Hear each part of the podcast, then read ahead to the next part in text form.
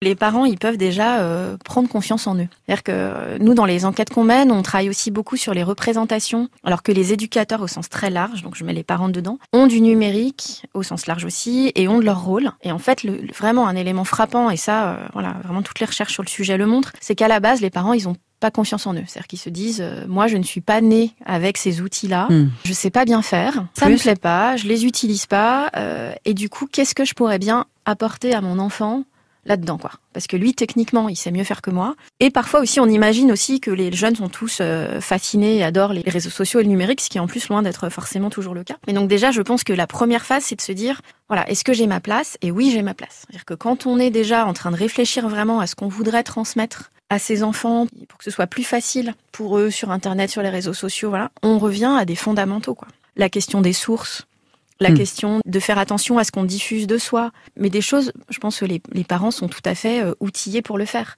C'est-à-dire que Effectivement, peut-être qu'ils n'utilisent pas les mêmes plateformes euh, que leurs enfants, euh, ils n'utilisent pas les mêmes canaux. voilà, oui, il y a des choses différentes, bien sûr.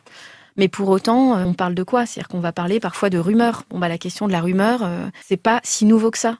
oui, c'est reconfiguré, mais c'est pas si nouveau.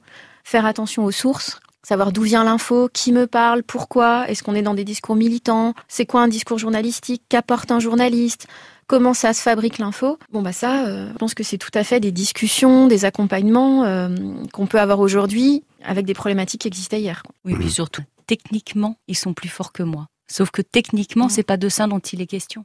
C'est au niveau de ma propre éducation et de mes valeurs, hein, qu'est-ce que je veux transmettre à mon fils, à ma fille? Et c'est vrai que nous rencontrons beaucoup de parents à la maison des ados qui se retranchent vers mais il est meilleur que moi, c'est pas ma génération. Mais vous, votre génération, c'est aussi de transmettre.